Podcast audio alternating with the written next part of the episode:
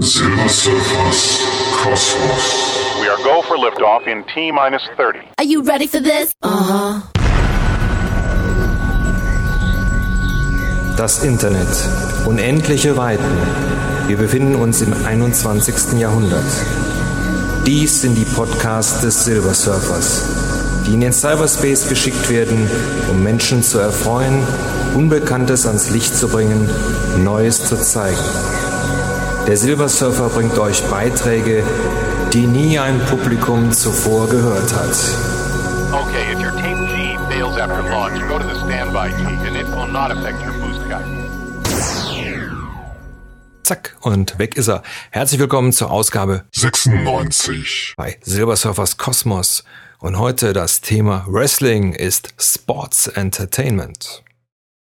Dem Wrestling-begeisterten Hörer wird es vielleicht aufgefallen sein, dass ich mich in der Comeback-Folge, der Folge Nummer 90, am Anfang einer eingedeutschten Catchphrase eines sehr bekannten WWE-Superstars bedient habe.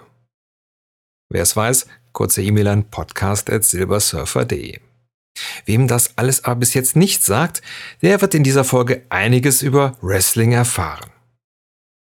Ich verfolge Wrestling seit den späten 80ern und der damit verbundenen ersten Sendung Ringfrei im deutschen Fernsehen. Damals noch auf Tele 5, später dann auf RTL 2. Die erste Großveranstaltung, die frei im deutschen Fernsehen zu sehen war, und ich meine, es wäre auch die einzige gewesen bis jetzt, war WrestleMania 6. Damals im Skydome von Toronto vor sagenhaften 67.000 Zuschauern. Zuschauerzahlen, die nur in amerikanischen Superhallen damals möglich waren. Seit der Zeit findet Wrestling zwar immer weiter Fans, führt im Fernsehen aber mehr ein Schattendasein. Leider war es auch im freien Fernsehen eine ganze Zeit komplett verschwunden. Und als Fan nur über damals noch Premiere teure, zubuchbare Programme zu bekommen. Einziger Vorteil hier, dass alle Pay-per-Views, also die Großveranstaltungen, dazu buchbar waren und das war natürlich toll. Das Highlight für jeden Wrestling-Fan ist natürlich, seine Helden mal live zu sehen. Und das passiert, wenn die WWE oder vor wenigen Jahren noch die WCW auf Deutschland-Tour geht und hier damit auch die größten Hallen füllt. Was ist das Faszinierende an Wrestling oder wie es heute heißt an Sports Entertainment? Die Wurzeln stammen aus dem Ringen. Aufgepeppt wird das Ganze durch Artistik und Kraftteile. Die Akteure ganz früher meistens wenig austrainierte Kraftsportler oder Sportler mit außergewöhnlichen Körpermaßen. Ende der 80er eine nicht geringe Menge von Steroiden strotzenden Monstern. All dies hat sich bis heute nach Steroidskandalen in den Jahren 93 und 94, einigen Todesfällen in der Branche wieder etwas relativiert. Nicht, dass es keine menschlichen Superlativen mehr gibt. Ich denke da zum Beispiel an den 2,13 Meter großen und 220 Kilo schweren Paul Wright, besser bekannt als Big Show. Oder den muskelbepackten 1,91 Meter großen und 132 Kilo schweren Baptista, an dem Jungen ist kein Gramm Fett dran, aber naja, aber insgesamt dürfte mittlerweile für jeden Geschmack etwas dabei sein. Denn Wrestling wird mittlerweile in der ganzen Welt gesehen.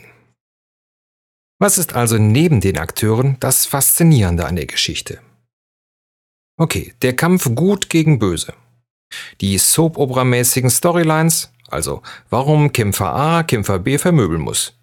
Die teilweise unglaublichen Aktionen im Ring.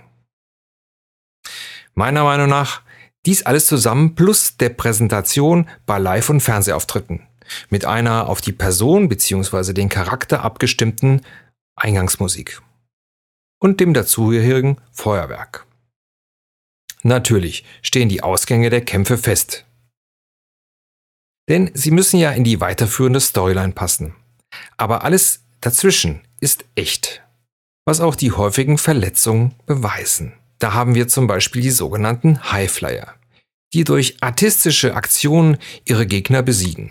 Zum Beispiel einen Moonsault, bei dem der Wrestler von dem auf dem Boden liegenden Gegner abgewandt einen Rückwärtssaldo ausführt und auf dem Bauch des Gegnerlandes. Steigerung hierfür zum Beispiel der Corkscrew Moonsault, bei dem sich der Wrestler während dieser Aktion auch noch zusätzlich um seine vertikale Achse dreht. Ich schau mal, dass ich euch einige YouTube-Videos auf die Seite lege, damit ihr euch darunter was vorstellen könnt. Dass sich nicht alles aufs kleinste planen lässt, beweisen immer wieder während der Kämpfe verursachte Verletzungen, die meistens unbemerkt vom Zuschauer passieren. Ein falsch getimter Move oder Schlag kann da schon mal den Gegner aus Versehen ausnocken oder eine ernsthafte Verletzung verursachen. In der Regel wird aber die Storyline versucht, auf jeden Fall durchzuziehen. Bestes Beispiel hierfür ist der SummerSlam 1997 um den WWF. Damals hieß die World Wrestling, hieß es noch World Wrestling Federation, also die heutige WWE. Es ging da um den Intercontinental Title. Es kämpften Stone Cold Steve Austin und Owen Hart. Im Verlauf des Kampfes führte der Gegner von Stone Cold Steve Austin einen Piledriver aus. Dieser missglückste und führte zu einem Halswirbelbruch bei Austin. Trotz einsetzenden Lähmungserscheinungen in den Armen wurde der Kampf von den beiden Kämpfern improvisiert und zum vorgegebenen Ende geführt. Der Einsatz diesen Moves wurde danach für eine Zeit verboten. Woran liegt es, wenn man einen guten Kampf sieht? Daran, dass die Akteure gut miteinander harmonieren. Das Timing stimmt und die Aktionen dem Publikum verkauft werden. Das heißt, bei einem angedeuteten Schlag eine Wirkung und Reaktion vom Gegner gezeigt wird.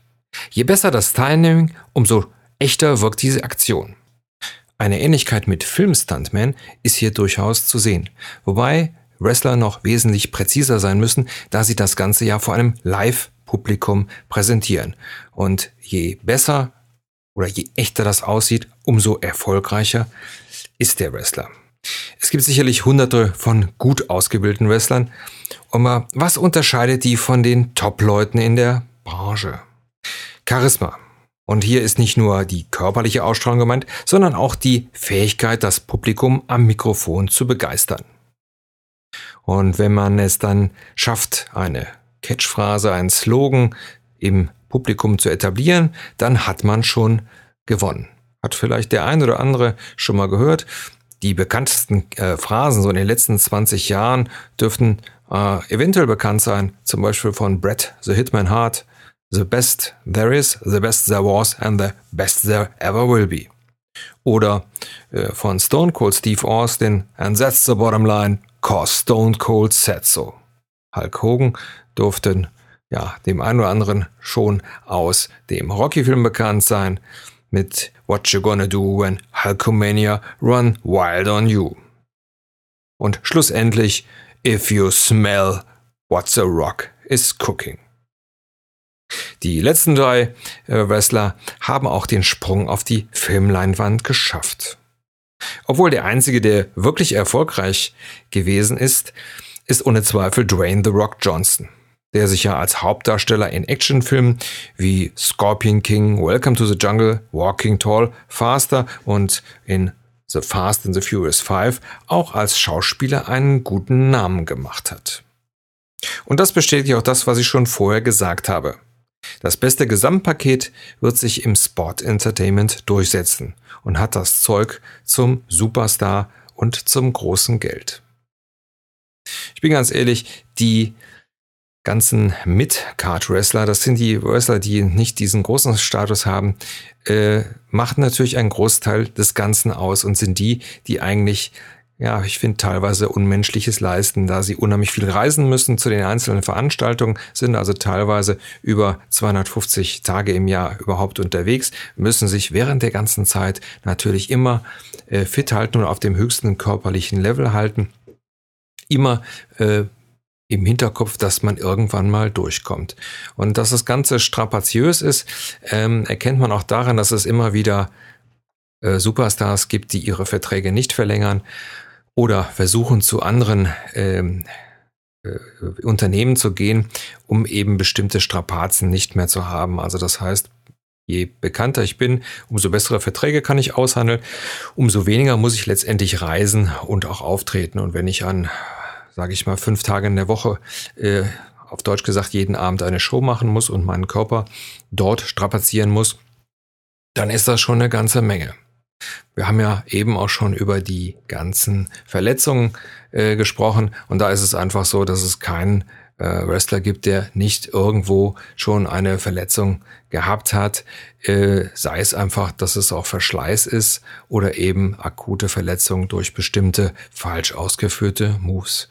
Also man trägt da seinen Körper sehr teuer äh, zu Tage.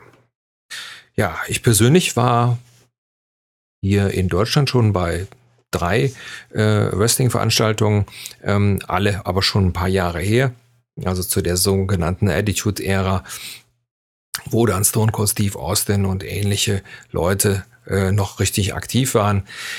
Im das Fernsehen, also das Ganze im Fernsehen zu sehen, ist eine schöne Sache. Es bringt einem natürlich vieles nah, äh, gerade dann, wenn ähm, das in diesen Riesenhallen gemacht wird, weil da natürlich von der äh, WWE auch riesige äh, ja ein riesiger Aufwand betrieben wird, was äh, Dekoration, Pyrotechnik und so weiter äh, betrifft.